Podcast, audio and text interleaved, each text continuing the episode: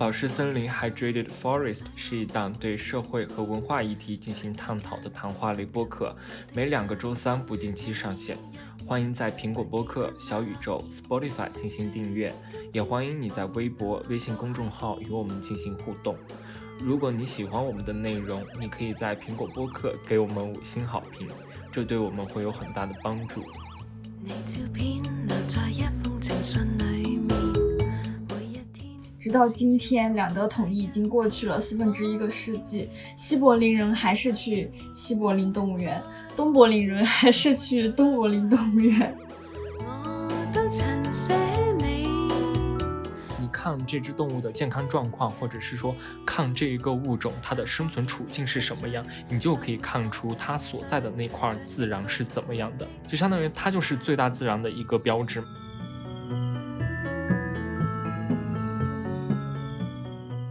其实做了很多贡献，但最后还是因为她的女性身份，被人认为说，啊，你虽然有这个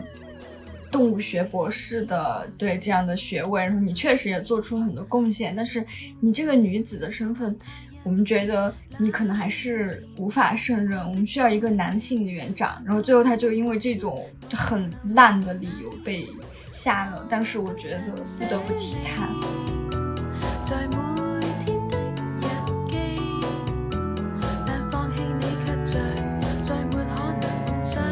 她。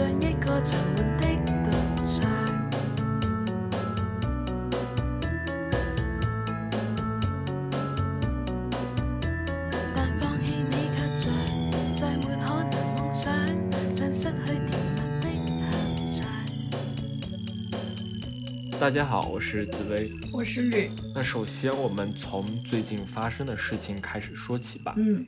嗯，今天录制的时间是十月十六号。那我们在之前十月十号的时候，看到西宁野生动物园的官方微博发了一个讣告，他就说，嗯，中国唯一的一只圈养雄性兔孙孙思邈不幸窒息死亡，年终七岁半。它里边还说到，它的死亡是因为它在进食的时候，嗯，那个肌肉卡在了喉咙里边，然后就窒息死亡了。然后当时我们看到的时候，其实，嗯，一方面是觉得，他首先对任何人，他都是一个，嗯，不太好的事情吧，对我们的情感上造成了一定的影响。然后，嗯，我们也觉得这是一种。遗憾，我不知道律师怎么想的。我觉得很多时候就是，呃，我认识他不是因为他，呃，他的其他什么事情去，而是因为他的死亡认识了他。这对我来说是一个挺大的遗憾的，就是在他活着的时候没有给他足够的关注，在他，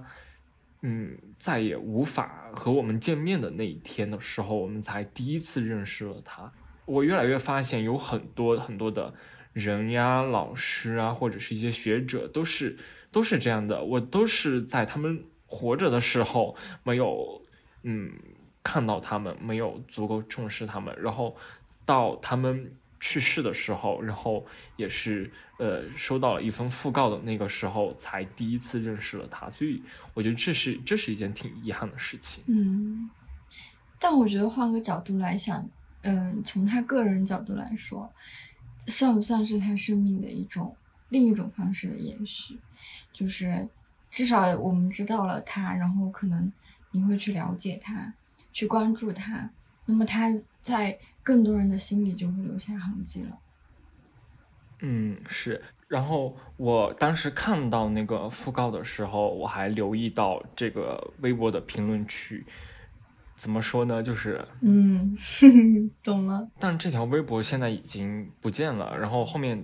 在评论区引起了一些争争论或者说争议之后，然后嗯，官方就把那条微博给删掉了。所以现在是看不到。但是大概就是那个评论区下面就有人说，它只是一只动物，你竟然还要给人家写一个讣告，就是他有有很多人会觉得。给一只动物，然后写一个讣告，他会觉得你抓错重点了吧？他们会觉得目前发生这种事情之后，重点不是在于，嗯，如何呃纪念那一只小动物，重点是在于对，重点是在于把那个置他于死地的人抓出来。就是那个管理员吗？对他们就说那个饲养员不负责任，然后说这个事情他要全权背锅。嗯，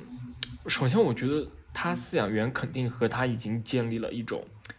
情感上的互动关系，他肯定也不希望这样的悲剧发生在他的手里。然后当时我看那个讣告也发现，他们对这只小动物其实它是有一种，它不是一个冷冰冰的讣告，它会。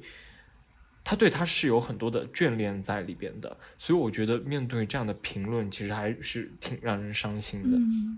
那从人们对这只小动物的纪念出发，我们将在这期节目中思考动物园承载了哪些人类情感的投射，动物园的发展历史又与整个人类社会的发展有哪些勾连的地方？那我们肯定还是要从它的发展历史来聊一聊。嗯。在早期的时候，其实动物园经历过一个贵族笼养的时期。在那个时候呢，动物园还不叫 zoo，那个时候是叫 menagerie。嗯，其实，在欧洲一些。君主的宫廷里边，他们都是有自己的动物园的。英国一位作家、编辑、博物学者 James Fisher，他在他的《世界动物园圈养动物的故事》这本书里边就讲到，八世纪的时候，查理曼大帝在今天的荷兰、德国有三个自己的动物园，也就是贵族动物园。嗯，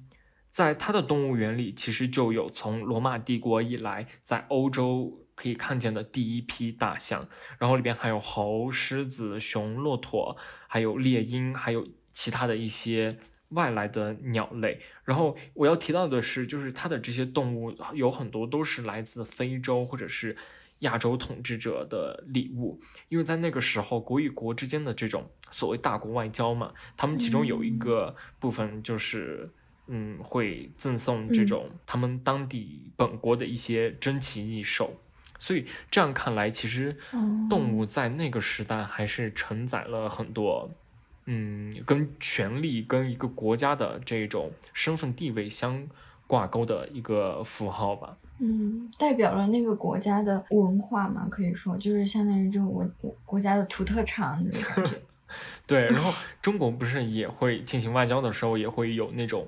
中国的国宝嘛，大熊猫，它就会把中国大熊大熊猫，然后借给哪个国家养多少多少年这样，嗯，然后其实现在看也是一样的，只不过那个时候可能就是限于通信技术的不发达，所以说那个时候这种人们对动物的了解可能还是局限在本土的那些动物，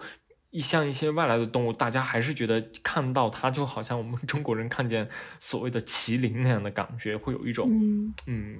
心情上的振奋吧，嗯，然后这个是一个，还有一个呢是中世纪英国最著名的一个动物园——伦敦塔动物园。伦敦塔动物园是当时的约翰国王在一二零四年建立的一个动物园。那么这个动物园它就。从建立开始就接纳了很多很多作为礼物馈赠的动物，比如说在呃一二三五年的时候，神圣罗马帝国的皇帝腓特烈二世他就给当时的亨利王子赠送了三只豹子作为他的结婚礼物，就是他结婚他送给他的礼物是三只豹子。在一二五一年的时候，挪威王国又送过去一只白熊。一二五四年的时候，法国的国王又送过去一头大象，所以它就承载了很多很多作为礼品的动物。然后我要提到的就是送给亨利王子三只豹子作为结婚礼物的菲特烈二世，他自己本身其实就有三个动物园，然后其中一个还在西西里岛。那只能贵族去参观吗？还是就他私人那种？那个时候的动物园，他们是贵族和皇家私有的。那个时候还没有对公众进行开放。这里我就想提的一点就是，那个时期的皇家动物园和后来后来的我们说的 zoo 或者说 zoological garden 的这个现代动物园的这样的一个区别吧。那么，首先第一个就是皇家的那个动物园，它首先就是由贵族建立并且为他们所私有的，这个是第一点。然后第二点就是它的皇家动物园，它的目的它并不是现在的科学研究或者是对公众进行教育，而就是完全就是符合他个人的一个偏好来建立的。那么，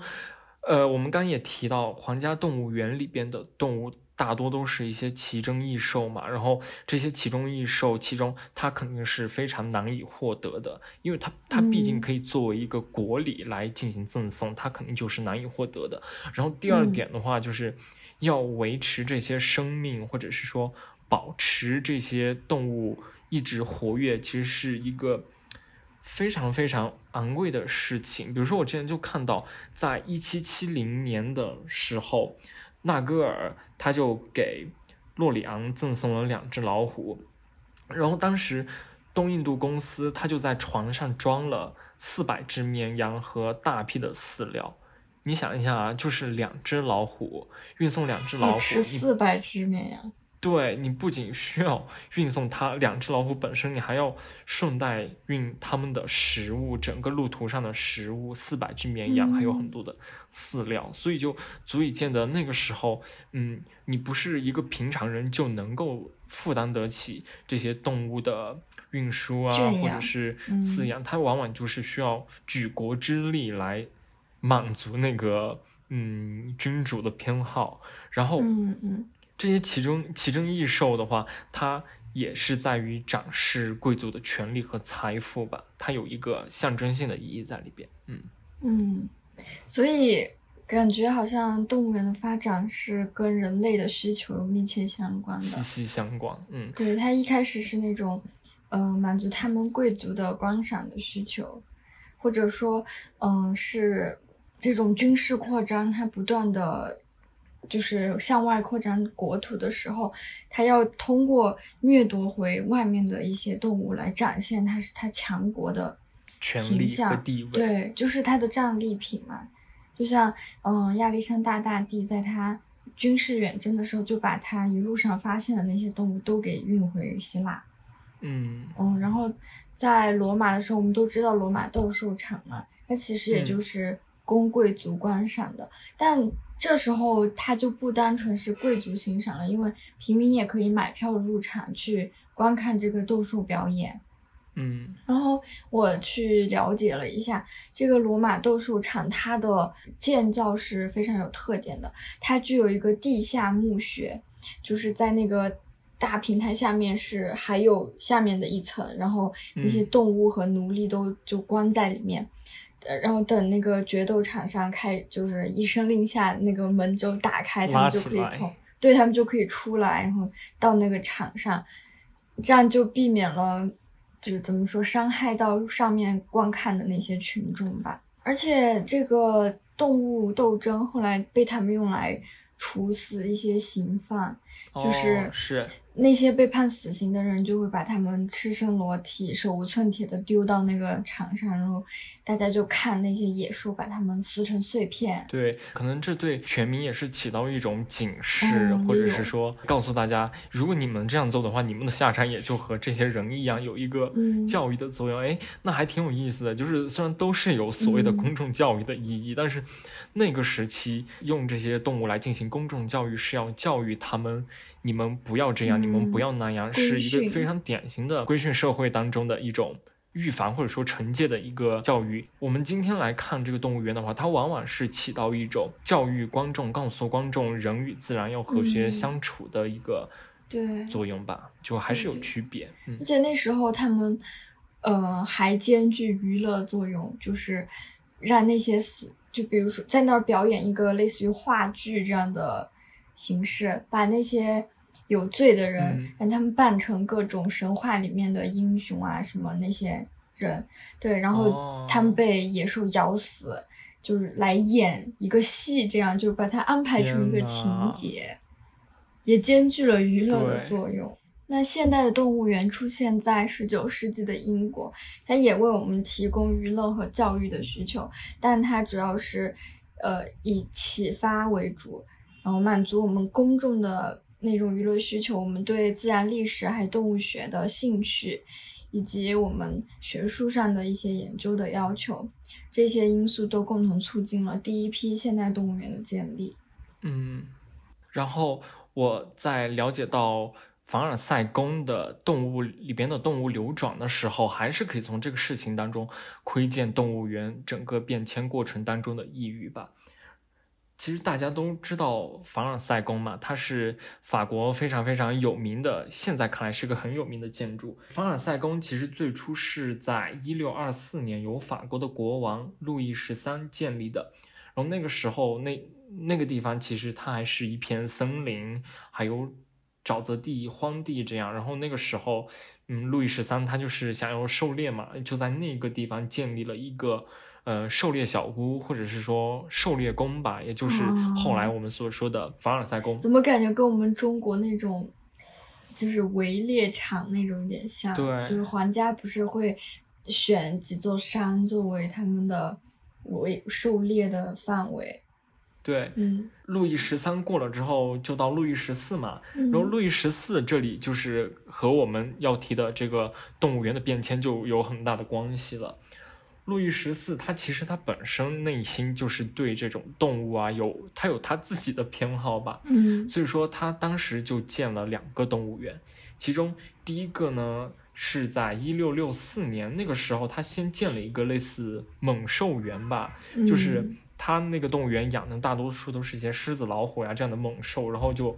目的就是在于组织他们战斗，然后观赏他们战斗。嗯，又过了三年，他又在。凡尔赛宫的西南角建立了一一个另外的动物园，然后这个动物园它就是用来专门饲养那些外来的珍奇的那种动物，就和第一个不一样。嗯，然后在六四年的时候，他就引进了第一批这样的外来动物。值得一提的是。它的这个凡尔赛宫，它建的这个动物园，它是嗯第一个巴洛克风格的动物园。它的特点就是它是一个圆形的布局，然后中间有一个美丽的一个亭子，亭子周围会有一条小路，小路的外边又是围栏和。笼子，当然，待会儿我们还会讲到这个动物园它的空间布局。嗯，它的另外那个动物园就是那个猛兽园，它会用血仗，就动物之间的血仗，然后来招待那些朝臣啊，或者是来访的达官贵人。比如说，在一六八二年的时候，当时波斯大使就来到了这个地方，就当时他就欣赏了一场。呃，皇家的老虎和大象之间的一场殊死搏斗吧，然后也是为了博君一笑。但是路易十四他之前建的这一个猛兽园，到了一七一七零零年的时候，就因为那个斗争太过于不人性和血腥，然后当时就被叫停了。所以说那个时候动物就被转移到了。呃，就是之前那个猛兽园的动物就被转移到了凡尔赛宫，所以说凡尔赛宫那里它里边又新建了新的围栏，然后前面还安装了很多铁链，这样就是嗯，为了迎接那些新到来的猛兽吧。所以说我们看它这个凡尔赛宫，还是能够看到当时的一些动物园发展过程当中的一个碎片。嗯，路易十四的凡尔赛宫的这一套动物园，其实它是作为一个标志性的存在，就是说它的这个特殊的事业吧，它其实是标志着这种收集奇珍异兽动物园的这种创造行为迈出了非常决定性的一步。然后在十七世纪的后期，其实在一定程度上被整个欧洲所效仿。嗯。后来呢，社会对这种由贵族王权所占有的这种动物园出现了抵制的声音。在启蒙运动时期的法国，当时的百科全书里边就介绍到说，在穷人连面包都没有的时候，贵族动物园应该被摧毁。当处处有人死于饥饿，耗费巨资去喂养野兽是一种耻辱。所以当时其实这种反对的声音在启蒙运动的时期是形成了一种。思潮吧，嗯，那那些动物要怎么办？对，然后这里就有一个点，就还蛮有意思的，因为我们之前已经提到了嘛，路易十四他本身有一种对动物，呃，有特殊的偏好嘛，嗯，但是在路易十四之前的路易十三和他之后的路易十五那些君主，他们都不太关心这些动物，他们对这些动物没有没有他的那种偏好嘛，在路易十四死了之后呢？摄政王他就卖了一些动物，因为他本身就刚刚说了，他不太关心，然后他这个行为也是想清除专制主义的一种象征吧，也是在呼唤权力的一种风格。之后呢，在呃皇室逃离了巴黎，那个时候是法国大革命嘛，在皇室逃离巴黎之后，这个凡尔赛宫的动物园就被改造了，然后里边的那些鸟类也就消失了。之后不久，雅各宾来到这里，就将那些什么猴呀、鹿呀、鸟啊，直接就送给了当时的皮货商，然后自己又建立了新的马场来进行代替。因为马场在那个时候，它可能是对农业啊、运输、军队都是有，都是有很大的作用的。那么凡尔赛地区就将最后剩下的一批动物直接就给了巴黎植物园。巴黎植物园的那个代表叫做贝尔纳丹·德圣皮埃尔，就叫他做成标本。嗯，接着就让他在自然博物馆、自然历史馆里边进行展出，起到一个所谓的公共教育的作用。但是他就不赞同，他当时就给法国的国民工会写了一封信，他就在里面表明说，在国家巴黎植物园中增加一个。动物园是十分有必要的，所以他当时就提出了这样一个观念，就是说你们给我们的这些动物，我们不要按照你们的要求把它处死，然后作为标本，我们就是想要对它进行一个活体的研究。嗯，然后他的这一个要求也是得到了当时科学界的一个支持吧。嗯，所以说在大革命的那个时期。贵族动物园的那个时代其实差不多就已经结束了，然后接下来就是一种面向整个民族而非少数显贵的那种新型的动物园，就在巴黎植物园众多博物学家的努力下登上了历史的舞台。嗯，提到这点的话，我们就可以看到，其实当时的王公贵族和学者对待他们的态度其实是不一样的。学者对待凡尔赛宫其实是以以一种非常，嗯，怎么说呢？非常鄙视、鄙夷、怀疑或者说看不起的一种态度吧。因为这些学者他们会认为凡尔赛宫它是它的外观也好，或者是说它的整体布局都是非常奢华，有一个奢华的排场，嗯，而且它的成本非常的高昂，在他们看来就非常非常的多余。他们会，而且他们会认为。凡凡尔赛宫，包括它里边的那个动物园，它其实是一种赞美自身，然后对赞美自身，然后压榨那些臣民的这种浮夸专制政权的一种象征。所以说，从那个时候开始，动物园的功能才慢慢的从皇家权力的象征转向了一种公共动物园吧，就是用现代的科学的方法来教育全体人民的这种转向，其实是发生在那个时期。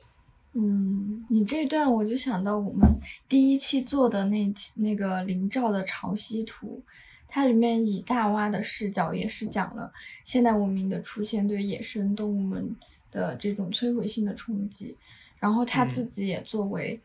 一个比较稀奇的东西被抓进去嘛，然后当时里面的那个，嗯。也可以说是动物园吧，叫好景花园。好景花园，对对啊。首先跟听众们解释一下，就是它这个小说里边的这一只大蛙，它不是一般的大蛙，它是这个小说的主角，然后它真的非常大，就是大到可怕，所以它就是当在当时是一个奇观的物种。嗯，然后这篇小说就是以蛙的视角来讲了它的这些经历。然后里面他也提到说，这些奇珍异兽嘛，他活的活着的话，就把它抓进去供那些有钱人来观赏；如果他死了的话，他也无法逃出这个动物园，他会被专门的人制作成标本，来，呃，供人也是供人观赏。嗯，然后可能这也与当时的博物学的一个发展有关系吧。对。他们然后我印象比较深，研究感觉嗯，然后我印象比较深刻的就是这只大蛙，它当时在好景花园里边，它其实就是一个呃女王的宠物吧，嗯，因为当时呃它是为了博得女王的欢心，然后大家就把这只非常大的巨蛙。把它装扮成人的模样，然后给它穿裙子，对，给它穿裙子、穿衣服，戴皇冠，然后还把它还教他。如何像人一样用两只腿行走？嗯，如何教他坐在餐桌礼仪？对对，教他餐餐桌礼仪，如何在餐桌上，然后用刀叉和女王共进共进晚餐这样。嗯然后当时女王还特别开心，然后还喜欢把他抱在怀里抚摸，嗯，所以它就是一个宠物的存在。但是这种宠物，它又给了他一种，呃，赋予了它一种人的人的感觉吧，就是把它嗯进行拟人化。对，嗯然后这一点待会儿我们还会再谈到。嗯，那它后来也是被作为一个怎么说本地一个很稀奇的景观吧，然后送到嗯殖民地国外去商品可以说。对，当时我印象比较深的就是这只大蛙，它在整个运输到国外的这个过程当中所，呃，以他的视角的那方景象，我印象特别的深刻。他当时就是也是被安置在船舱里嘛，然后当时嗯还有很多很多其他的动物都是挤在一艘巨大的船上，然后慢慢的又飘到欧洲那边去进行呃展览。呃，然后这里我在看资料的时候就发现，其实这个运输的过程是非常非常非常艰难的，不是像我们今天的运输，可能说你从哪儿运到哪儿，可能它是通过飞机啊或者其他那种，起码会给它一个比较好的条件吧，在运输的过程当中，不像当时，根据卡尔哈根贝克他。讲述的一个故事，我们就可以发现以前的这个运输过程是非常艰难的。他当时就提到说，有一支载满动物的队伍，他要花好几个星期的时间才能穿越苏丹的一个非常灼热的沙漠，而且他们只能在夜间里边行进，因为它这个动物它首先就是不是很耐热嘛，而且它里边还有河马。然后它里边的这只哦河马，它就被卷在兽皮做成的一个担架里边，然后有两头骆驼驮，有两头骆驼驮着它渡过的这个沙漠，这个就算了。然后还有另外的两头骆驼要提着它的洗澡水，就是把一只水生动物穿越沙沙漠对，穿越沙漠，就觉得还还挺可怕的吧。所以在那种时期的话，这种长途的旅程往往会让动物感到憔悴不堪、伤病缠身。所以这也嗯就是为什么在早期的那些贵族的动物园里边，他们饲养那些动物，它是有一种身份的象征，因为那个时候真的是太难太难了，而且要花嗯多少的钱、多少的人财物才能使一只动物来到自己的国家。嗯嗯，我看到有人说，嗯、跟人类接触越多的动物，或者说被迫学习人类行为的这一些动物嘛，它接触的越多，就越可能患上人类的心理疾病。就是 可能哦他以前没有被检测出来有过这种症状，但是当他跟嗯人类经常接触、经常学习这种人类行为之后，嗯他可能就会得那种病，只有人才哦得过的病。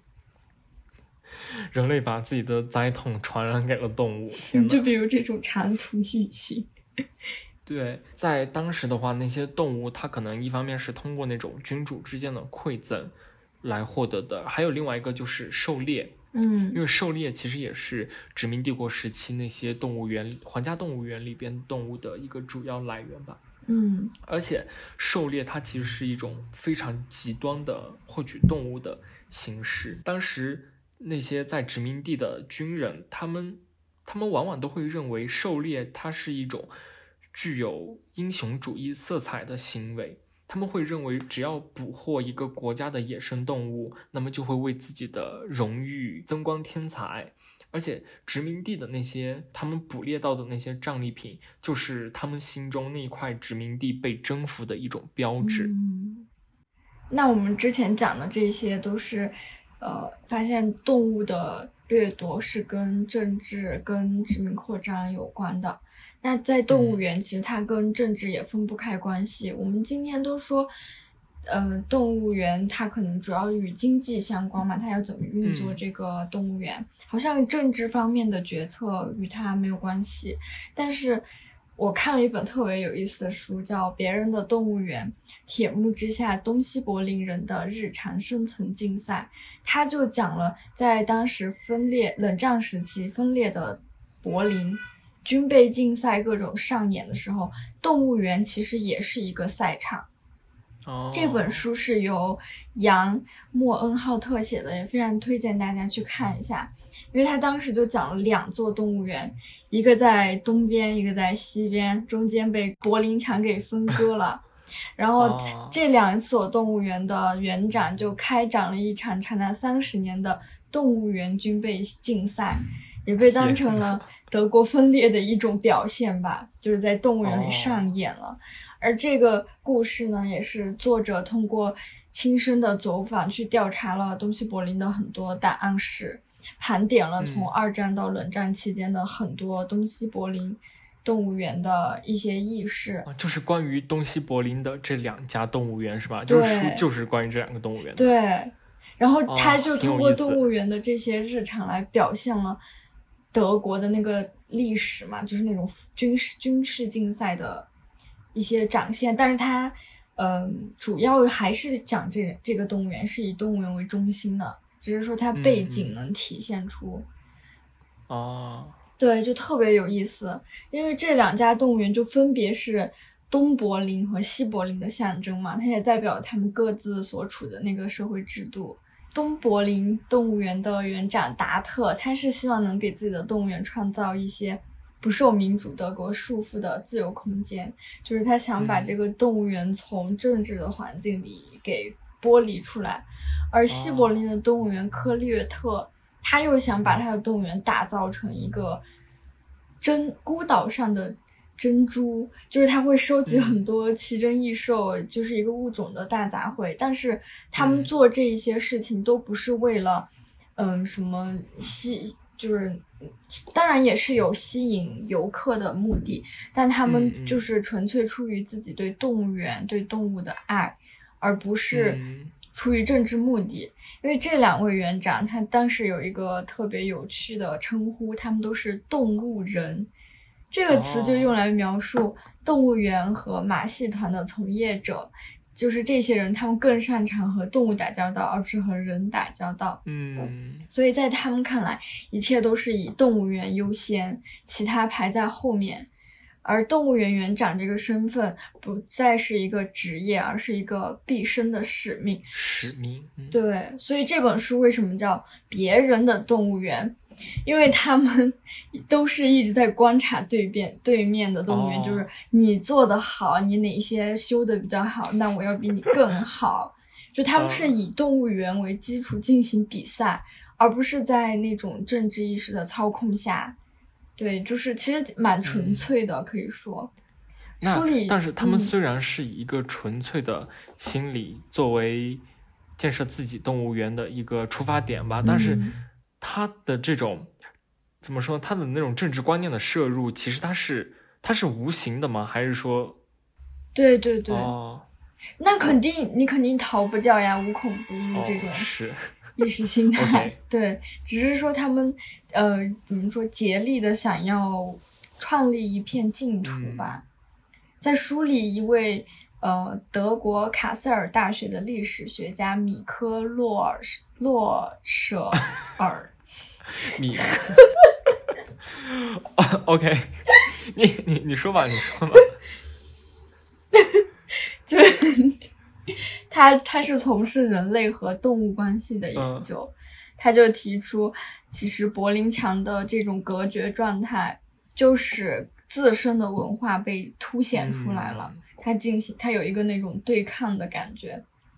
特别是在分裂的柏林城这个我城市，就特别明显，能感受到那种边界的包围感。哦但是在某种在某种程度上来说，东西柏林本身就是两个动物园，嗯和今天相比，那时候的动物园更像是一片心灵上的自留地，为游客们提供了一片净土。因为一开始其实是西柏林比较经济发展的快一些吧，然后西柏林是最开始有动物园的，而东柏林没有动物园。当时有一些人，东柏林的人想要去西柏林，他不是就会有人检查嘛，就说你为什么要过去那边，有什么事事由那种。我记得有一张叫做“动物园狂热症”，哦就是说有一个人他从小特别喜欢看动物园，但是格林柏林墙就导致他他家在西柏林嘛，呃不，他家在东柏林嘛，然后不。对，然后柏林墙就导致他没有办法去看那个动物园。然后他每一次跨越柏林墙的时候，他都说我要去那边看动物园，这是他的理 由。然后那些警官就是又很无奈，但又觉得他很合理的一个需求，就是要过去看动物园，就觉得人类就是少不了动物园这种感觉。嗯，然后这本书真的还挺好看的，就是。在那种政治对抗的时代，他们让各自的动物园都走出了柏林，是当时是在海外都非常有名。然后在对在这个政治之地，他们都站在对方对方那边，就想着对方的动物园嘛。对，我觉得还这本书真的。而且我觉得比较抓我的一个点就是，你里面你刚提到说。这两个动物园就是他们都以这个动物园作为一个竞赛场，就是类似要组织一场军备竞赛的感觉。我想到之前在看那个呃汪明安的身体空间和后现代性的时候，里边他也提到说，嗯，人们现在举行的这种国际性的这种运动会，它其实也是作为一个国际对抗的一个赛场，比如说。我记得他当时提到有一句话挺有意思的，我忘了，但他大概就是说，在有战事发生的时候，那些在战争现场血淋淋的两个大国之间的机械的博弈、肉体的博弈，它是一种类型；但是在和平的年代，体育竞技就是成为了现代的战场。所以我觉得，嗯，就跟你提到这个动物园还蛮相似的，嗯，对对对。然后还有一位不得不提的女士。她叫做卡塔琳娜·海因洛特，嗯，这次你顺利念出来了。然后她当时给了她一个标签，叫做有博士头衔的瓦砾妇女。这个瓦砾妇女，它是一个专有名词，指的就是在二战结束之后。德国和奥地利参加城市清扫和重建的妇女，因为打仗嘛，就他们是去扫那些清清理那个，就是这一些人做了这样的事情，然后毁了这些城市之后，他们要去对这这这个城市进行一个清理和打扫，是吗？扫尾工作。Oh！对对对，就因为很多男子因为战争死去嘛，然后妇女就承担了很大一部分的城市重建工作。这一批人就被称为瓦砾妇女，而这位卡塔琳娜，她为什么被称为瓦砾妇女？不是说她真的去重建那，就清扫那些，就是她清，她重建了被战争摧毁的西柏林动物园。哦，是，对，因为她的先生，嗯，奥斯卡长吧，应该是奥斯卡长，奥斯卡，对，就是她的丈夫奥斯。对不起，OK，听众朋友们，我给大家解释一下发生了什么。我我就我们是共用的一个，我们是在那个石墨石墨文档上有共有共用的文档嘛，然后我所以我也看可以看到他写的一些内容，然后他写着的时候就等我笑一会儿。OK，就是这位玛丽妇女海因洛特，她的丈夫叫做奥斯卡。然后它里边后面就是有一句话，就写到说，就是绿她自己写的，她说，嗯，她最后和她的丈夫奥斯卡长怎么回事？长眠在一起，长眠在一起，长眠在一起。然后我就把它一起念出来，就是 她的丈夫叫奥斯卡。长还是长？我还在想我们中国这个多音字。OK，好好说，好好说。我们好好说。好好好，就 就是她的丈夫奥斯卡，其实是在战争前，嗯，他担任的是这个园长的工作，但是当时就二战爆发了之后，动物园也被摧毁了，然后她的丈夫。也是生病，然后再加上心理上，就因为真的是对热动物园很热爱嘛，然后就对他也很悲伤是吧？然后，对，然后卡塔琳娜就觉得说，她需要做这一份工作，她有这样的使命，要把这个被摧毁的动物园给重建起来。然后她也是进行了很多斗争。她是嗯，布雷斯劳大学第一位获得动物学博士的女士。对，然后但是因为她的女性身份。还是被很多人看不起。当时是有一个什么城市的那种负责管理会吧，应该是就把他叫去开会，然后为他授予这个动物园园长的身份。然后他就开玩笑说，当时肯定是把他认为是她的丈夫了，因为她改了那个姓嘛，改成海因洛特，跟她丈夫的姓一样。对，然后她说当时肯定是把她认成她丈夫，那些人不知道她丈夫去世了，所以才给她委派了这个身份。但不管怎么样，她确实真的做到了重建动物园，并且并且为那里的动物和员工们都谋得了很多福利。呃，比如说，嗯，当时有一个大楼，就是要建造一个大楼，因为城市经济运转之后，他们要修建一些。那种大楼来彰显城市形象嘛，然后那个大楼如果按照东西向来修建的话，就会挡到动物园的阳光，然后那些动物就没办法晒到太阳了。他就去进行争取，说要把那个大楼改成南北向，这样。对，所以他其实做了很多贡献，但最后还是因为他的女性身份，被人认为说，啊，你虽然有这个能力。动物学博士的对这样的学位，然后你确实也做出了很多贡献，但是你这个女子的身份，我们觉得你可能还是无法 胜任，我们需要一个男性的园长。然后最后他就因为这种很烂的理由被下了，但是我觉得不得不提他，就然后最后他，呃，根据他的遗愿，他就被安葬到了那个动物园，和她的丈夫奥斯卡长眠在一起。好的，好的。刚刚就说到这个海因洛特，他的被撤职很大一部分是因为他的性别嘛，他们觉得你作为一个女性，你无法胜任管理动物园的这样一个工作。那么我们就可以联系到之前动物园的发展史当中，动物园最早它是一个皇权的象征，一种国家集权的一种标志吧。那么这个又是和女性的身份又恰恰的相反的，因为女性她也是在那个过程当中作为一个嗯。一个怎么说呢？一个被剥削身份的被剥削身份的一个对一个对象。那么动物园里面的那些动物，它同样也是好像和嗯这个女子的身份是相似的。所以说，在那种那种观念之下，动物园里的动物和女性好像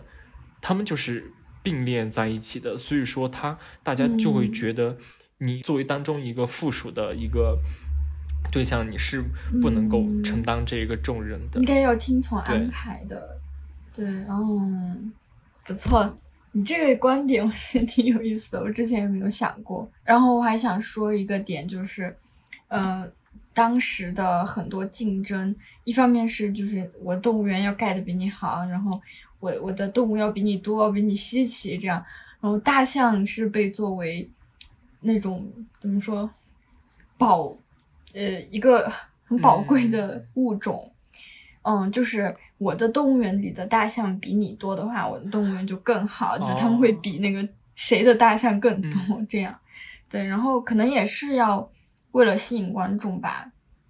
哦，吸引游客，然后他提到说，在柏林除了西柏林和东柏林动物园之外，其他没有其他的地方能引起身份认同。没有其他地方更能唤起人们心目中的那堵墙，因为其实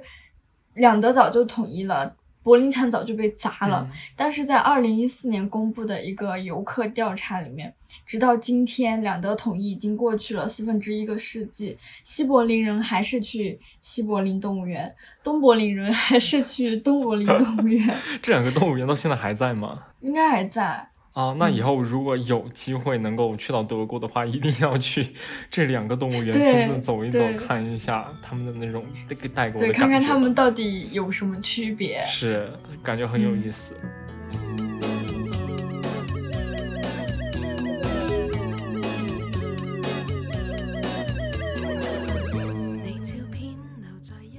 到两千年为止，动物园里的大部分动物都是其他动物园的后代。我们也知道，现在就这些动物园之间会相互交换动物嘛。比如说我这里刚好物种交流，对我这里刚好有一只雌性的某种动物，然后你那边有一个雄性的某种动物，就会把它们关在一起，然后来培养后代。就是这些就用于一些稀缺物种的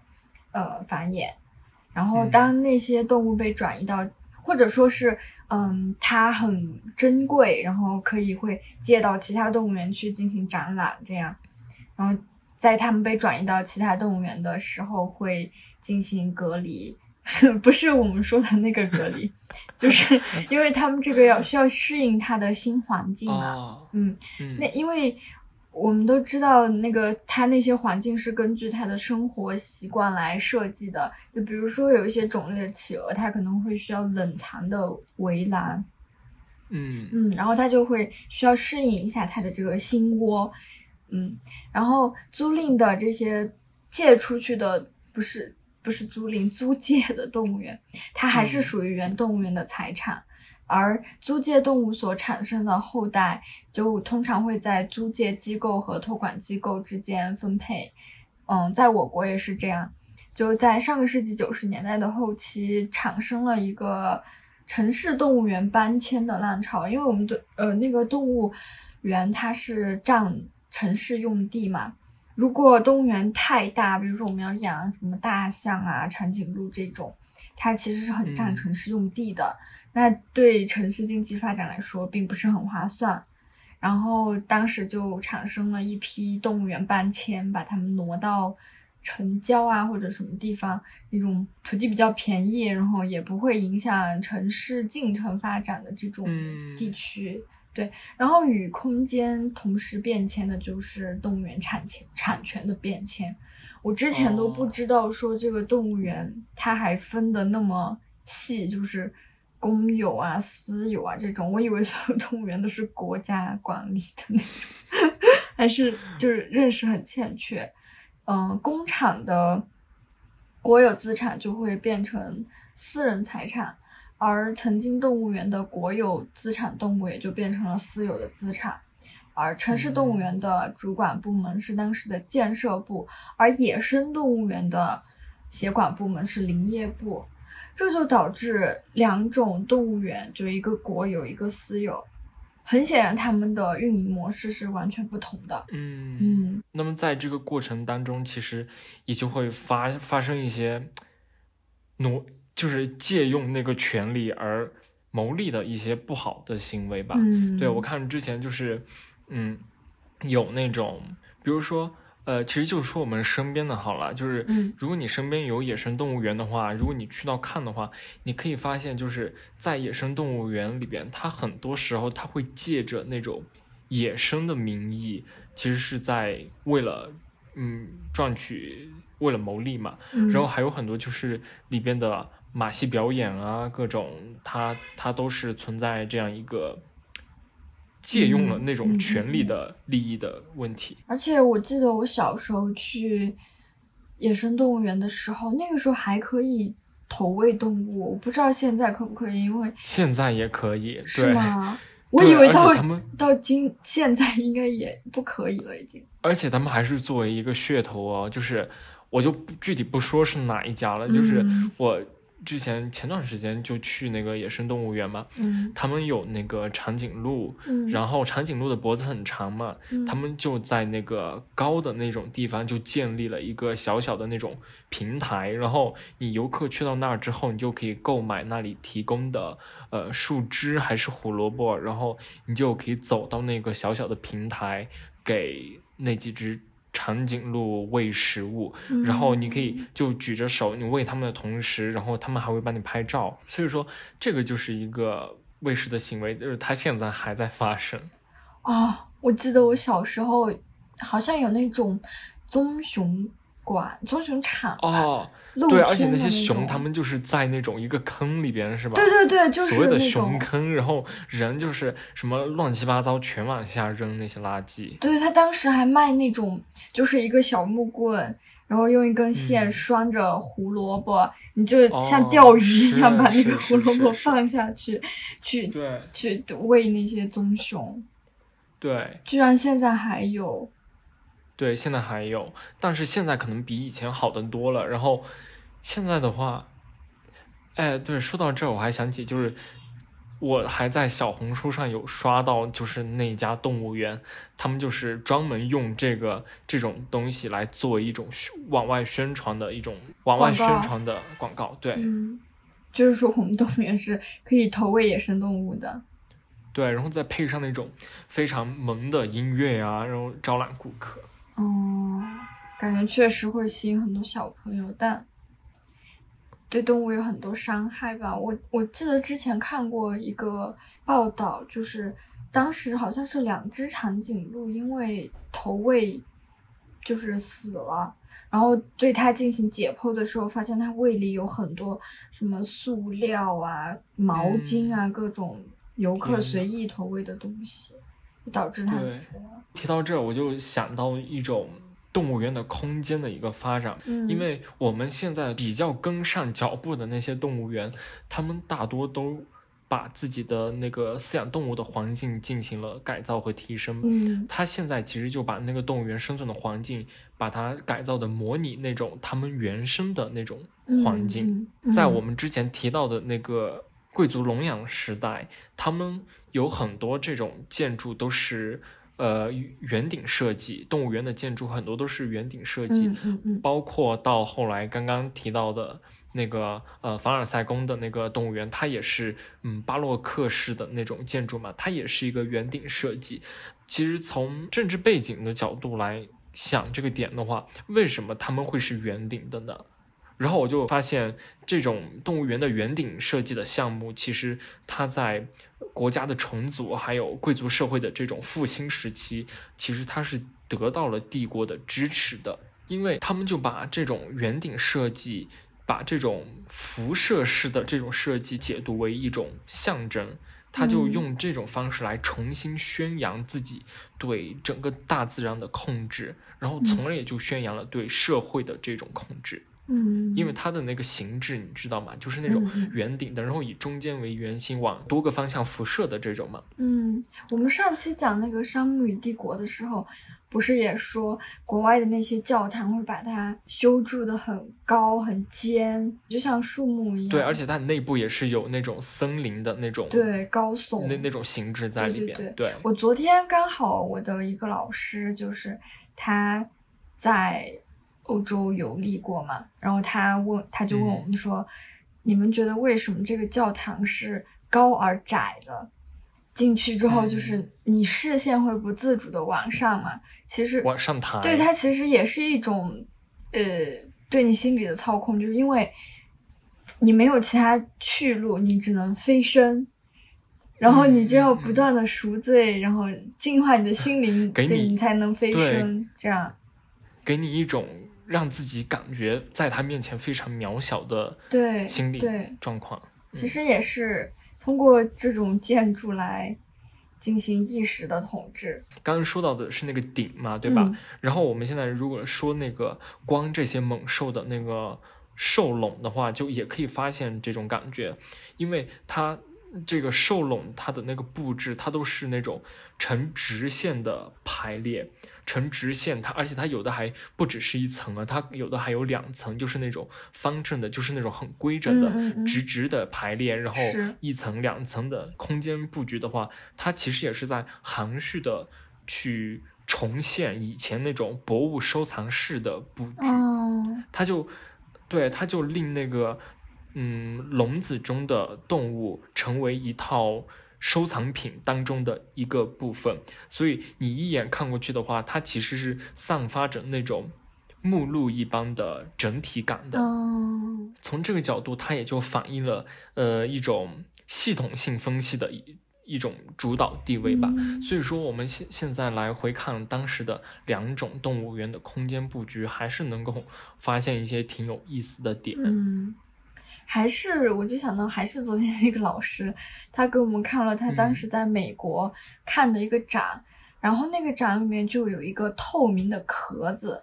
壳子是和服的形状，然后就是那种哦，呃，因为日日本女人就是她们穿那个和服，就是不是就有点低着头的那种含胸的那种感觉。然后嗯其实他说这个套子是也是表现西方人对我们东方女性的那种刻板印象嘛。它为什么是一个透明的壳子？就是说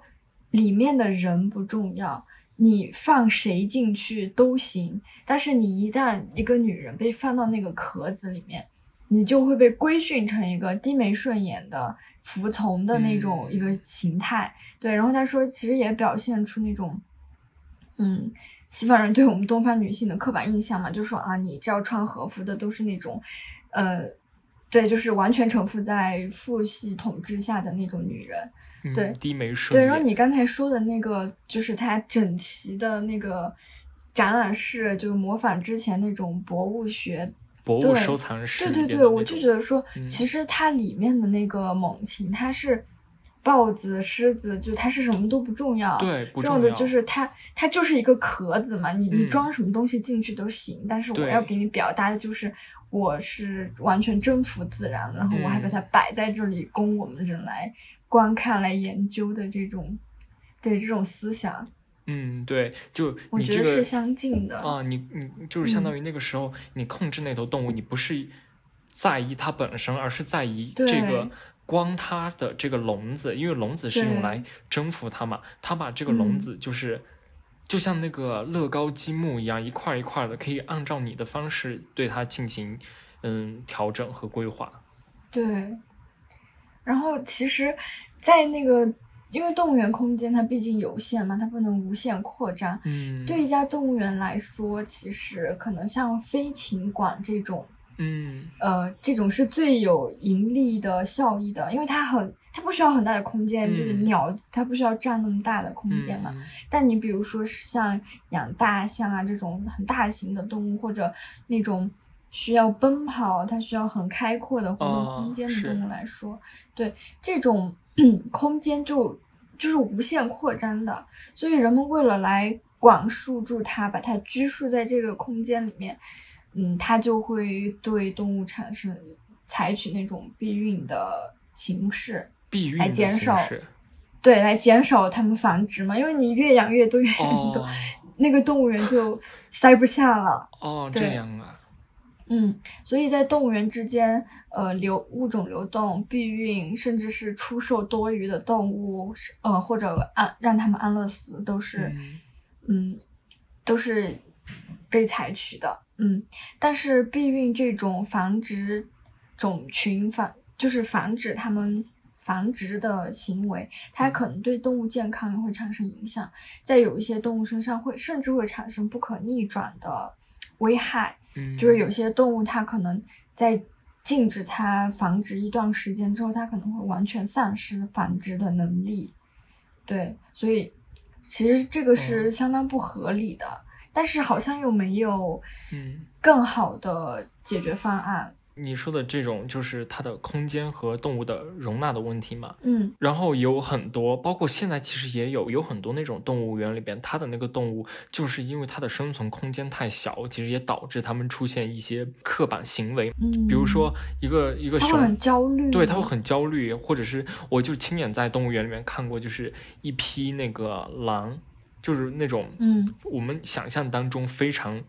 非常有野性的那种狼，它就是像一只嗯。小狗一样，就在一个小小的一个大概可能十平米的一个水泥地的那种小的一个展馆里边，就是嗯。从左走到右，从右从右走到左，就一直这样徘徊，一直在走，一直在走，就不停的走。包括一些嗯。嗯一些熊，它也是在那个笼子里边，就是就是一直面对那个墙，然后还有大象，大象它也会来回的踱步，就前踱步后踱步，嗯就是这样一直重复这样一个行为。这些动物它都是被迫来在这个限制圈里圈养，然后又因为没有给它更大的空间来生活，然后又要限制它去繁殖，嗯，所以，因为我们其实就是因为我们缺乏自然的野生栖息地，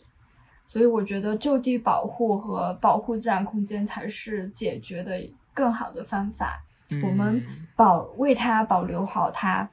那个良好的栖息环境，我们就不需要把它再抓进来，就是光在我们自认为很很优优良的一种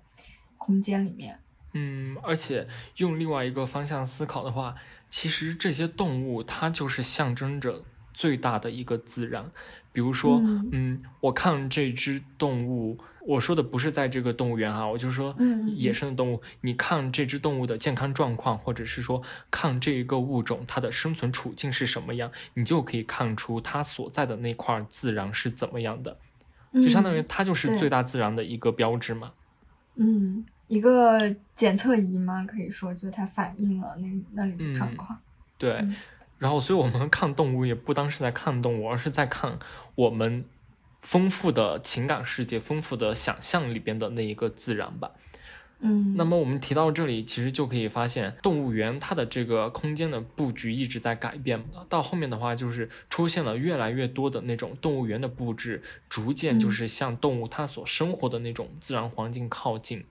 嗯，那么这种在动物园里边对自然环境的这个模拟，其实。这种理念，我们最早可以追可以追溯到十八世纪的末期。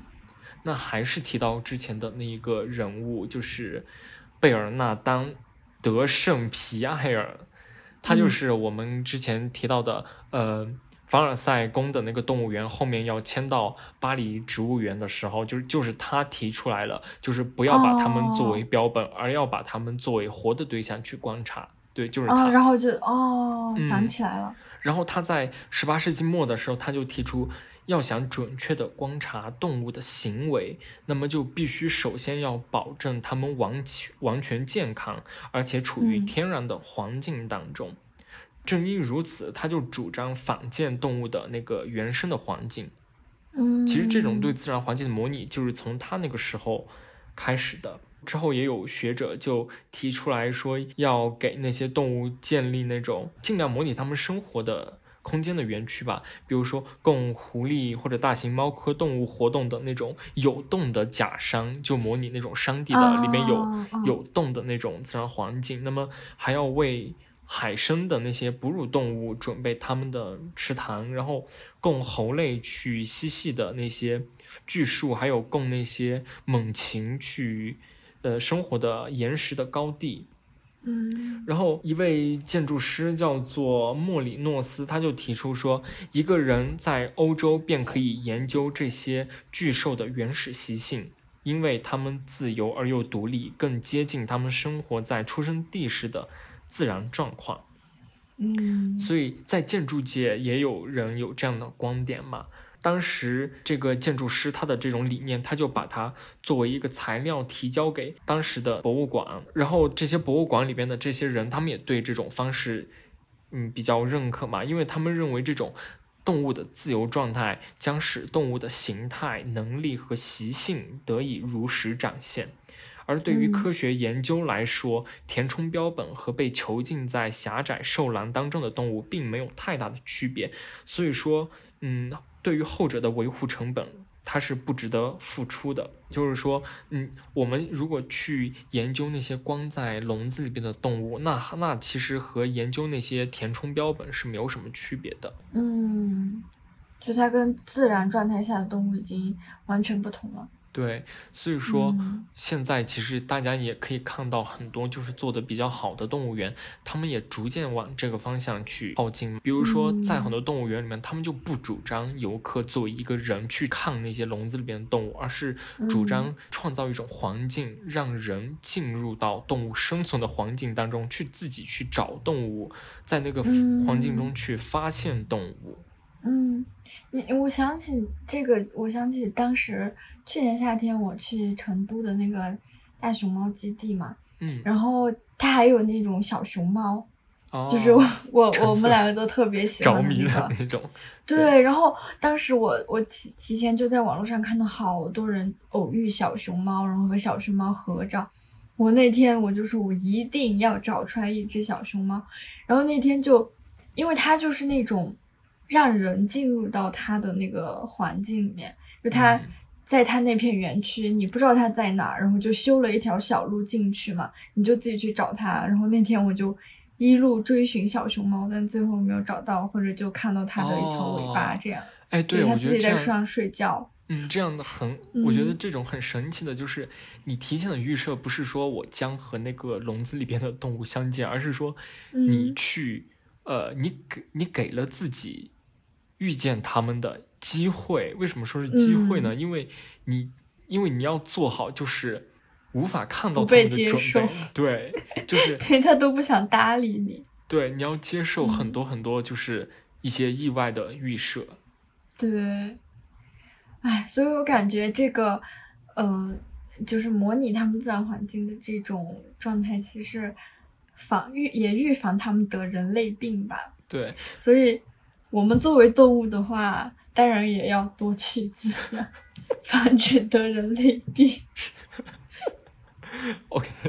我记得就之前我去那个嗯新加坡的时候，就去逛了他们的那个动物园嘛。哦，我嗯在这里就是要提一下，就是大家如果以后去到新加坡的话，就一定一定要去他们的动物园，因为他们的动物园是做的就是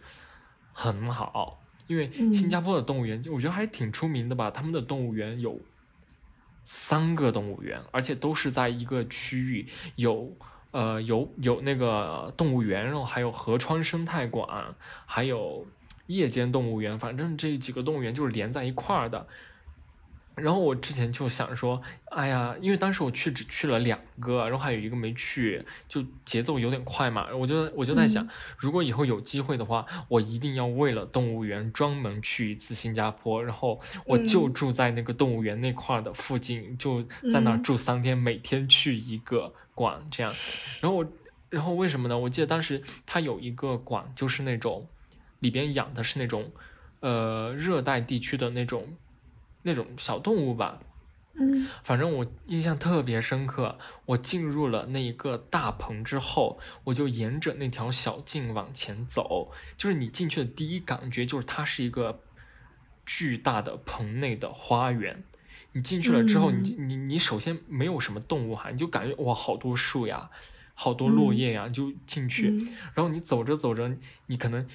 你听到你的右边就传来一个震，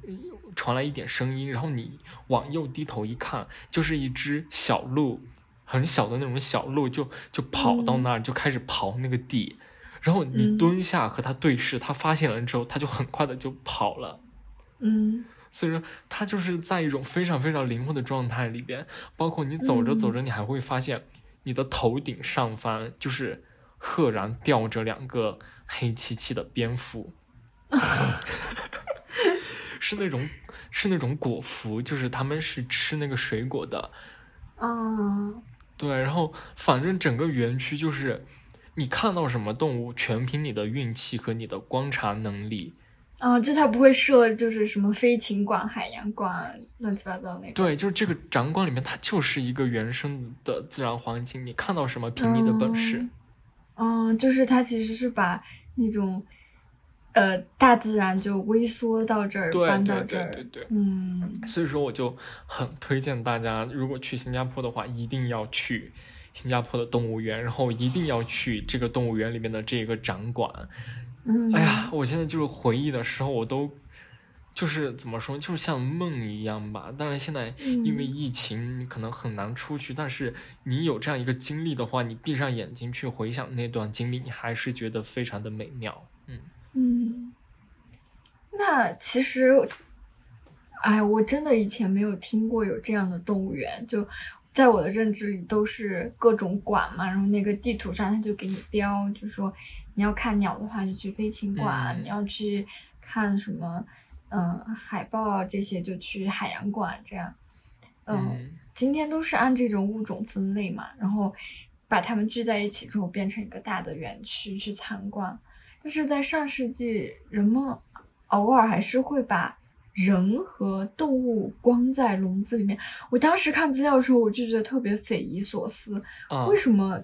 就是难道你要展览人吗？还是怎么样？那为什么要把它们放在一个空间里面？嗯，就是我们在现在的观念来看的话，它就是不可接受的，对吧？对，然后我就是我一定要搞清楚他们到底想干什么。就嗯当时是在呃纽约的布朗克斯动物园，然后在他那个动物学会会长的同意下，就让一个来自刚果的一位男性和一和一些黑猩猩和一只鹦鹉关在同一个笼子里面。但这个笼子它它其实是非常带有种族歧视的一个展览，他想要表达的就是。因为他那个人是来自刚果嘛，一个黑人，他说他想要长相就是猩猩与白人之间缺失的一环，哦，这当时引起了城市神职人员的抗议，但是还是吸引了很多人去参观。嗯，他们就是想说明欧洲人跟呃非欧洲血统的人之间的差异，就他还有那种。血缘高低贵贱的那种区别，你知道吧？就像我们古代说的什么，就是你王族的血液跟那种平民的血血统是不一样的。所以说，他是把那个被展览的那个对象当成是人类进化史当中的一个缺陷，对吧？对对，就是缺失的一环。然后他们就觉得是白人才是嗯进化到最顶端的那样的一个形态。哦，然后我看的，我之前也看到，就是说，在十九世纪的十十九世纪末期的时候，这种所谓的种族制展览，它就已经开始，已经开始有了。然后那个时候，他们就把叫做什么种族动物公园，就是在这个环境当中，那些被展览的每一个人，他都是按照本国的风俗着装，然后把自己完美的放置在那个环境当中，也就是说。呃，为什么呢？因为首先那些动物，我们之前也提到嘛，它往往是从他们殖民地那个地方来的嘛，然后他们后面也就把那个殖民地上的人也带过来，对，也就是说，我不单是展览那个地方的动物，而是加上那个地方的人。那么，我觉得当中的。有一个含义，就是在于它已经不只是对那个自然的控制了，而是对于那一个他们的殖民地的一种控制，你知道吗？包括殖民地的人，然后殖民地上的所有物种。对，然后这一方面可能也就迎合了他们的内心的那种争称霸、争霸的欲望吧。嗯嗯。一方面肯定是觉得在所谓的政治正确里边，觉得它是不正确的。那么我如果我们就是具体的看那些被展览的人，他们是怎样的，那其实我觉得会对这一个议题有更深的一个理解吧。我们知道当时在欧洲展览的那些人有什么爱斯基摩人呀、格陵兰人呀，还有很多来自印度啊、西兰呀那些什么僧伽罗人啊，很多很多的那些不同的人种嘛。然后我在看一本叫做《呃动物园的历史》这本书的时候，它里边就讲到，在和这些人种长的这种漫长的谈判当中，那么很多去采集动物的这些猎人出身的这些雇佣雇佣主，他们就会碰到很多宗教啊、语言啊、经济啊或者卫生方面的难题，就是他们要把这些人带过来，他们也是要付出一些代价的。这对那些被展览的那些人也有很多的伤害。根据之前的记载，有一批爱斯基摩人，还有他们的孩子嘛，他们也就参加了去欧洲参加了这样的展览。但他们在返乡的途中，他们就死去了，因为他们就是在在整个过程中患上了天花。天花在那个时候是很难治愈的，因为参加这个展览，所以中途就碰到这种卫生方面的难题吧，就死去了。但是我觉得有有的点就感觉就是不是那么我们当一想象的这种简单的一个方向吧，因为他们也有一些人，也有一些那种殖民地的人，他们去参加了这样的展览之后，他们就觉得，呃，自己从一种野人，然后变成了一种具有标志性的受欢迎的名人，然后这些人他们反倒会用。标出很高的价格，然后去推销自己，然后默认自己是一种商品，然后去接受这个默认的设定。所以说，他也不是我们单一想象的，就是他是一个完美的受害者这样的一个身份吧？我觉得还挺有意思的。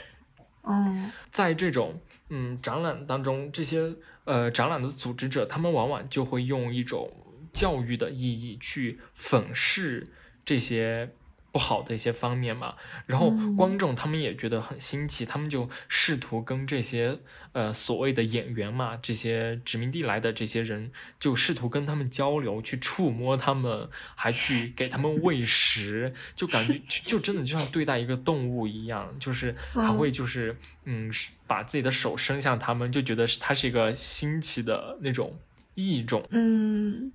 是不是因为当时嗯？就是发现新大陆，然后就是才开始殖民扩张嘛。就他们发现了很多，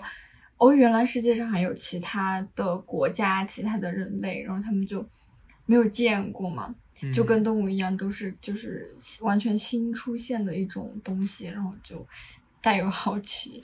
嗯，但是又又有记载，就是说。呃，之前在一八八零年，然后来到德国的一批爱斯基摩人嘛，他们就在自己的日记里边，然后就写到说，其实自己在面对这些所谓的观众的时候，他们内心是有那种紧张的感觉，而且他们会感到极度的疲惫。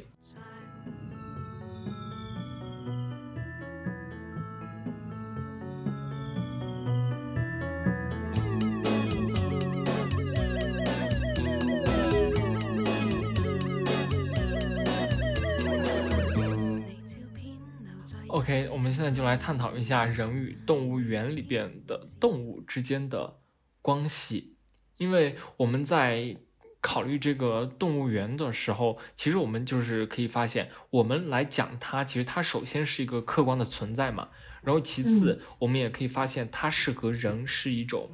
隔离的状态，就是隔绝的状态吧。就是，嗯，有笼子啊、栏杆那些，对。笼子的这一边是动物，然后笼子的另外一边是人，它是一种隔绝的状态嘛，相互隔绝的状态。但是我们又可以发现，在这种隔绝的状态下，人们对这些动物其实它是有一个拟人化的理解的。一方面，人类在这种笼子里面的动物面前，它会有一种优越感，他们对人类这种卑躬屈膝的一些这种。讨食的这一些行为，可能在人类看来，它有一种或多或少的有一种，就是动物它臣对它在臣服于人类的这样一种感觉。我觉得人类从这个角度出发，其实已经给他有一个拟人化的理解了。他觉得，因为你看“臣服”这种词语，它其实它只能是在。人与人之间，两者之间就是我臣服于你，或者你臣服于我，而且他们最后的这个臣服是通过了一个，要么是通过了一个协商的过程，要么是通过一种暴力的行为。对他，他总之是一种人与人之间的一种行为，但是他这种动物讨食和人类给他们食物的这样一种行为，其实或多或少他就有了。给它带上一种拟人化的理解。然后我记得之前在动物园的时候，就看到在一个丹顶鹤的一个园区，然后有一只丹顶鹤就很孤单的站在一个角落，因为其他的那些呃其他的动物不知道为什么就不理它。然后我发现那只动物，它首先那只丹顶鹤它的头顶的那个红红的，就是非常的暗淡，然后它的那个嘴，就鸟的话叫做喙嘛。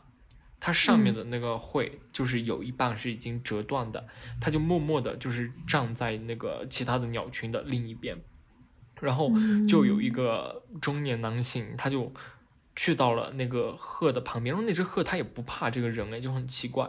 然后那个男的他就拿了自己的矿泉水瓶，就伸出手来去招惹他嘛。就想让他觉得啊，这个是我给你东西，你快来吃呀。然后那只丹顶鹤就慢慢的就走到他的旁边，就是张开嘴想要去叼那个矿泉水瓶嘛。然后那个男的就是，哎，就把它，你知道吗？就是把它拿走了，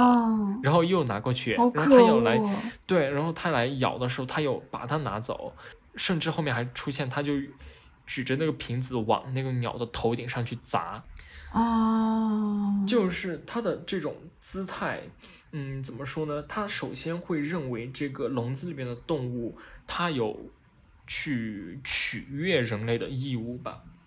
嗯，呃，如果这些动物对他们的这种嗯其实，对对人类的这种呃去挑衅他们的这种行为做出了一些积极正面的评价，比如说你在那个熊光熊的那个呃熊坑的上那那种地方，如果你看到有人扔那个小萝卜块儿扔下去给他们吃的话，他们可能会有那种像人一样的很兴奋的那种。很欢迎的那种状态嘛，然后这个。时候往往这个人他就会自己本身就优越感就来了嘛，他自己就本身就感到很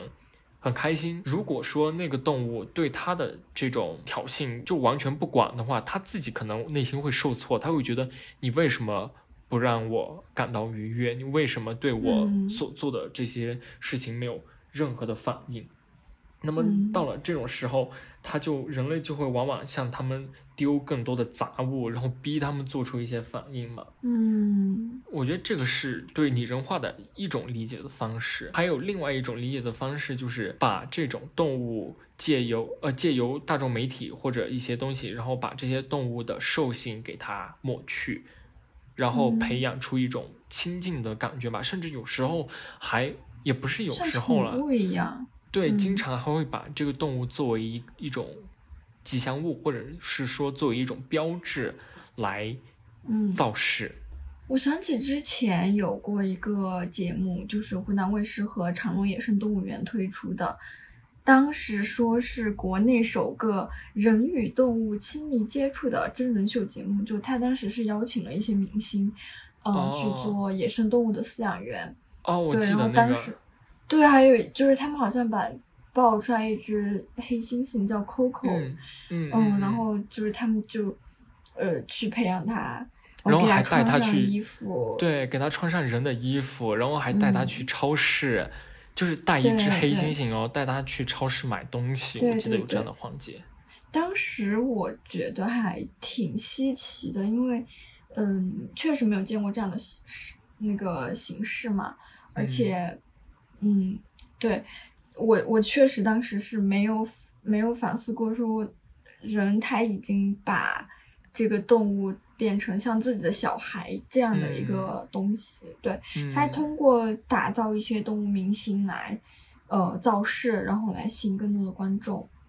但是然后我们开头讲的我们这一期话题引发我们这期话题的那个兔孙新西苗，对他所在的那个西宁野生动物园。呃，也是有很多其他的动物明星，比如说，呃，雪豹傲雪、黑颈鹤大爷这些，它的饲养员会把他们的视频发到网上，呃，也为动物园招来了很多关注。但是另一方面，就是这个好的方面是，呃，有了这些粉丝的捐赠，动物园会可以用这些钱来添加更多的呃玩具和医疗设备。嗯，呃，这些是其实。在现在来说是好的，就通过网络传播。但我们之前讲的那个节目，它是真的介入到了这个猩猩的生活当中。嗯，他们的这一期节目的行为，可能就会对这个猩猩一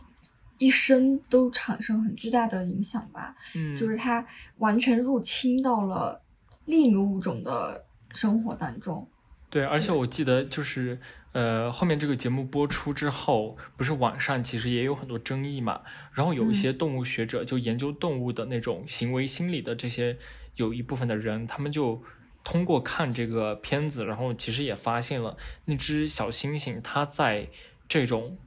很多人的这个环境下，它表现出来的很多行为，其实是代表它此刻内心的恐惧、害怕，还有神经的紧绷。但是，就是很过分的，就是人们也会认为，哎，你小星星做出这样的反应是在跟我们，就是给我们回应，对，反正就觉得，哦，你在回应我们，那么我们也很开心。但其实人家，人家动物才不是这么想的，对吧？所以当时也受到很多批评。但其实这个节目播出的时间还挺早的，然后我那个时候其实也看得津津有味。嗯，确实，确实，我还挺喜欢看的。对，然后当时我还我我也没有这样的意识嘛，然后现在就觉得，嗯，怎么说，确实一个非常非常糟糕的行为吧。然后你刚刚提到，就是说，呃，这个西宁野生动物园通过，还有包括其他的很多野生动物园，就是通过这种动物明星，然后吸引更多的关注。我觉得这种的话，怎么说呢？你一方面。对于这个动物园的这种现实状况，它的经济状况确实是有好处的，但是，嗯，反过来看的话，如果把它放到这种更大的一个面上的话，就发现其实它是非常糟糕的。为什么呢？因为呃，它会给我们人类带来一种幻觉，就是说这个动物和我们是一样的，它和我们，它是我们的同类，我们可以就是彼此以共同的高度来相称。在二十世纪初的时候，我查了一下资料，它好像有一九零二年，也有说一九零七年的，反正就不管了。反正有这样一件事情，就是罗斯福他本身就是有那种狩猎的兴趣，嗯他曾经在一次捕猎的过程当中，和他一起去捕猎的人就发现了一只小熊，就是迷路了，就有一只迷路的幼崽，呃熊的幼崽。然后罗斯福去到之后，他就拒绝杀死它，他觉得这只小熊就失去了自己的家人，然后他真的就把它当做一种人来看待，他就拒绝去猎杀它。当时有一个时装用品的公司叫做米奇顿，他就根据这只呃幸免于难的这只小熊，就设计了一个图案，然后之后呢，有一个玩具公司就推出了泰迪熊的玩具。所以说，我们、哦我们现在所说的泰迪熊，就是这个品牌，其实它就是根据罗斯福呃当时没有射杀的这一只小熊哦来设计的。哦，你知道为什么叫做泰迪熊吗？为什么？因为罗斯福的小名叫做 Teddy，哦，所以所以我们就可以看到，通过这种人对动物拟人化的理解，也可以就是让一个企业壮大。嗯，确当然，如果我们从另外一个面上来看待这种，呃，萌化动物或者说拟人化动物的话，它其实是有很大的危险的。为什么这么嗯？说呢？因为，嗯，当这种媒体造势也好，嗯，品牌公关也好，它如果采用了这样的方式，或或者是说长期以往的采用了这样萌化动物的方式的话，它对公众的头脑当中动物的那个形象其实是有很大的影响的。有趣，嗯，对，包括嗯，我们小时候也有看过那种童话的书嘛，有很多这种、嗯呃书或者电影，它就是以那些人们心中那个动物的形象作为主角的特征。嗯嗯所以说，这种其实在一定程度上，我觉得是模糊了人和动物之间该有的那个界限的。嗯，那如果说有什么非常极端的例子的话，我就觉得可能是，一我之前看过类似的新闻，就是说一个人他好像就是因为喜欢那个大熊猫嘛，嗯然后他当时就直接跳下去那个大熊猫的馆里边，他觉得它是一种可爱的象征，他就跳直接就跳下去，然后想和那个大熊猫互动嘛，然后嗯，那个大熊猫就最后就伤害了那个人嘛。因为嗯。熊大熊猫它也是兽，它当时也就是呃叼着那个人就一直走，然后我还想反正就是，嗯，我觉得那个嗯。人他就是在这种媒体的宣传里面认为他就是一种可爱而温驯的形象，而反而嗯。反而是淡化了他作为一个野兽的一面吧。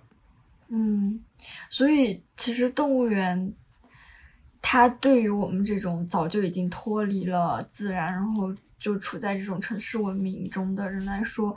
更大的意义是要唤起我们对野生动物的认知，以及保护它们和它们的栖息地的这种意识。嗯，更多的应该是要引起我们建立呃对自然、对动物的关注，以及如何更好的与它们相处。哦、确实，我觉得你说的这个，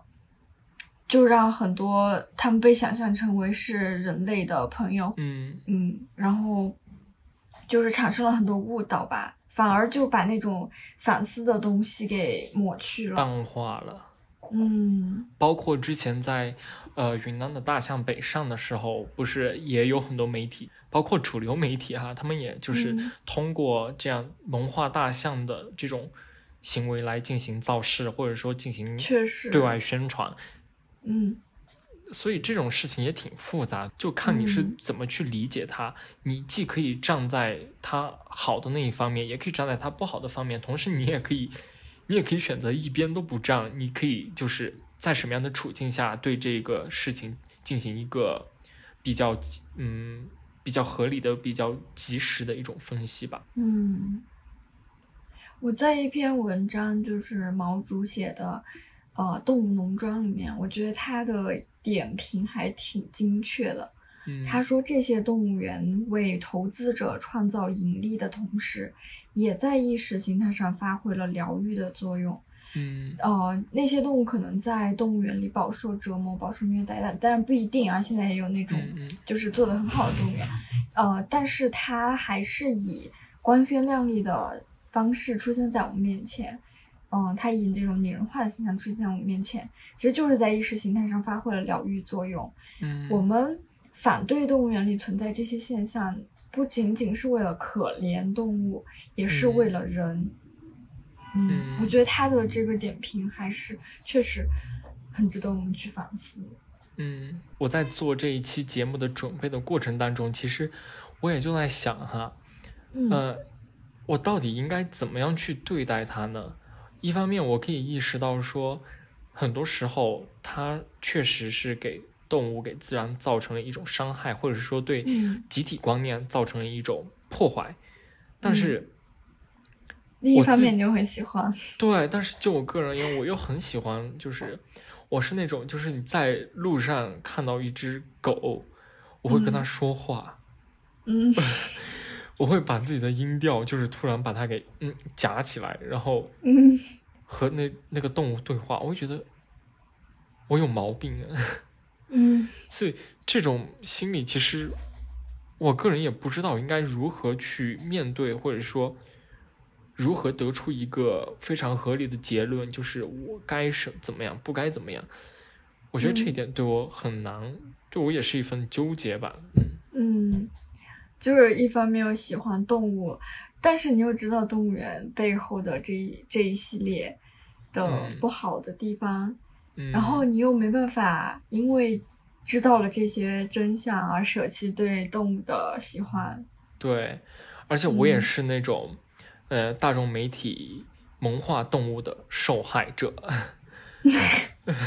对，然后我会觉得无可无法避免吧，就是大家应该都是。就是我头脑里边我是理性告诉我这种行为是有问题的，但是嗯我的那种直就是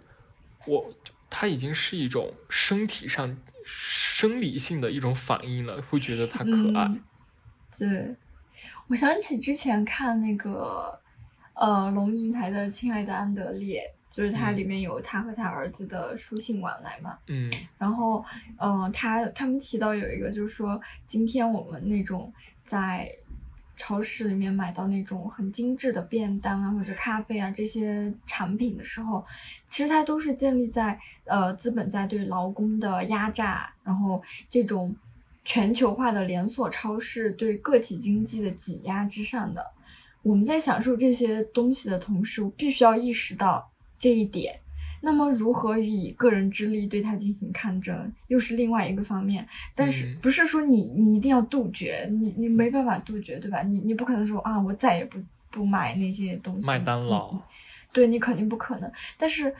嗯，你意识到它是必要的，你必须要知道这个问题。然后我记得他的儿子就说，那他是怎么做的？就是他不会走进一家星巴克，因为他知道这个全球连锁的这个咖啡厅后背后的那些真相之后，他就不会再走进这家哦、这家咖啡店了。但是。嗯其实我也面临这种 这种纠结，就像你刚才说的麦当劳，就我是很忠实的麦当劳的粉丝，但我也我当然也知道它这种全球连锁背后的那些东西，但是你又嗯不可能，就我我可能我我做不到说我也只因为我知道那些东西，然后我这辈子再也不走进麦当劳，我再也不吃麦当劳，嗯，所以我还以为你是一个有解决方案的人，没想到说到最后你说，啊，我也是受害者，我也是。对呀、我觉得这种，嗯，大家应该都就是那种生产关系和意识形态紧密的结合，我们好像已经很难没法摆脱掉。对，嗯那动物园这方面，嗯，还是想根据《动物农庄》那篇我看到的一些观点吧。我嗯觉得就是，首先我们要知道这背后的一些真相，对吧？嗯嗯，我们要知道动物园它做出的一些不好对动物的不好的一些事实，但另一方面，嗯，我们可以分要分清它动物园公立和私立背后的不同。呃，比如说在一些公益动物园里，它会嗯积极的去探索这种与世界接轨的更加科学的科普展示。而以盈利为目的的那些野生动物园，它可能是在，呃，私有嘛，因为它，呃，必须要盈利才能经营下去，它有可能会在明知道违反法律的情况下，依旧坚持那些很猎奇的、很落后的商业的，呃，动物项目。嗯嗯，包括像一些有人说在，呃，野生动物园里面，动物的。动物是有很高的非自然死亡率的，嗯，这也有，这也与它对动物的低成本管理有关。那么，呃，公立动物园与私立动物园，由于它们的根本的经济逻辑不同，呃，所以在有充足政府拨款的情况下，可能它就能够有更多的精力投入到。物种保护当中来，嗯，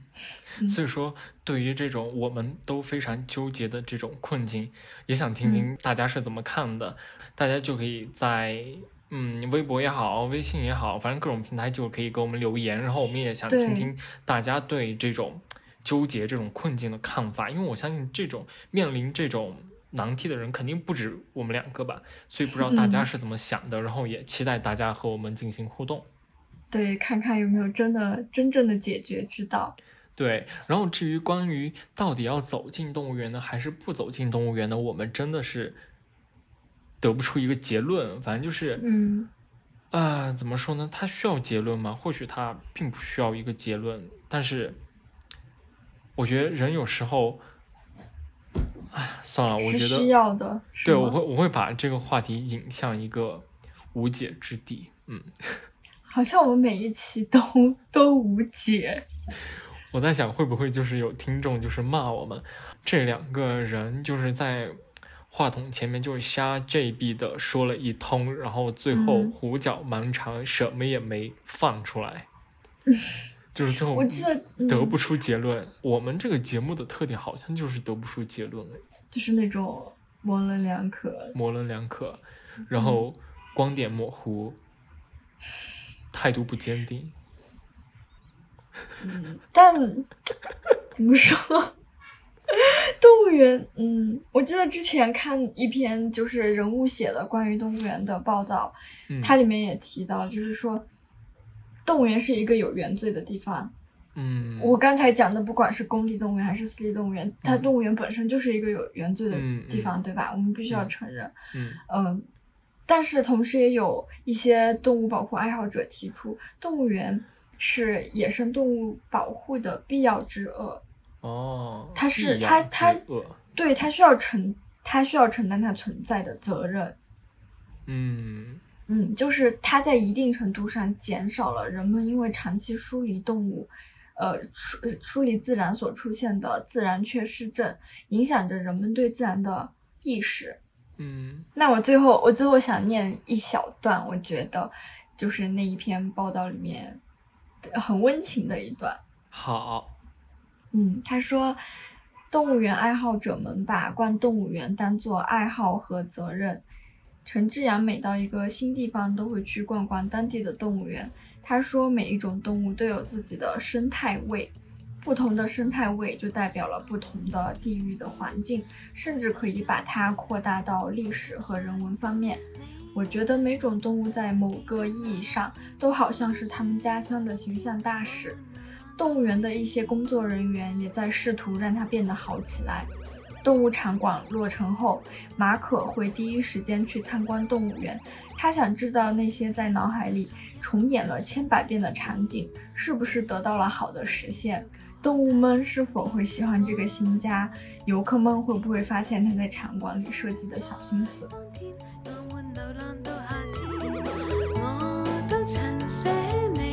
给我点回应吗？没有，我原本没有没有，我原本就打算你的这个朗读就是在那个音乐当中就慢慢的就是结束这样。嗯，好吧。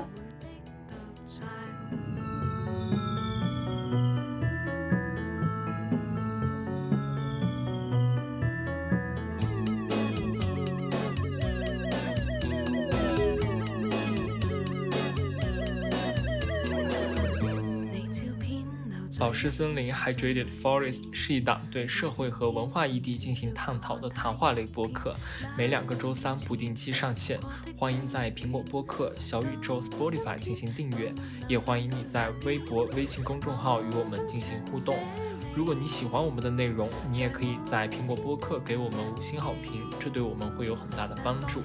好，那这期节目就到这儿，我们下期再见，拜拜。